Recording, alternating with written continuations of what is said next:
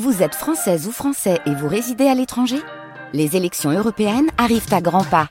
Rendez-vous le dimanche 9 juin pour élire les représentants français au Parlement européen. Ou le samedi 8 juin si vous résidez sur le continent américain ou dans les Caraïbes. Bon vote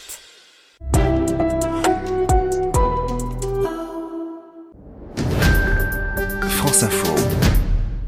Bonjour Lise Roseveil. Bonjour. Dans le vrai ou faux ce matin, cette question après l'annonce du cancer du roi Charles III, y a-t-il un lien de causalité entre choc psychologique et cancer? C'est en tout cas ce qu'affirme Stéphane Bern. Dans une interview au Parisien, le spécialiste de la famille royale a dit précisément on sait que les cancers peuvent se développer à la faveur de chocs émotionnels et avec Harry, l'épreuve a été très douloureuse. Une affirmation qui a beaucoup fait réagir sur les réseaux sociaux, à tel point que l'animateur est revenu en partie sur ses propos. Alors les cancers peuvent-ils vraiment se développer à cause de chocs émotionnels? C'est vrai ou c'est faux? C'est impossible d'affirmer ça. En l'état actuel des connaissances scientifiques, rien ne permet d'établir un lien de causalité entre choc émotionnel, stress et cancer. L'Institut national du cancer, la Ligue contre le cancer et la Société française du cancer le disent. Des dizaines d'études ont bien été menées sur le sujet. Certaines ont montré un lien entre un événement grave de la vie, un décès, un divorce, et le risque de cancer.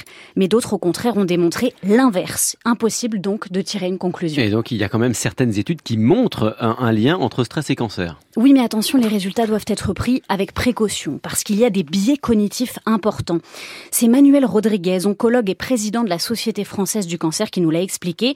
Quand on demande à un patient qui vient d'être diagnostiqué s'il a vécu un choc psychologique dans les mois précédents, il trouve quasiment systématiquement un événement traumatique. C'est aussi un moyen de trouver des explications auxquelles se rattacher.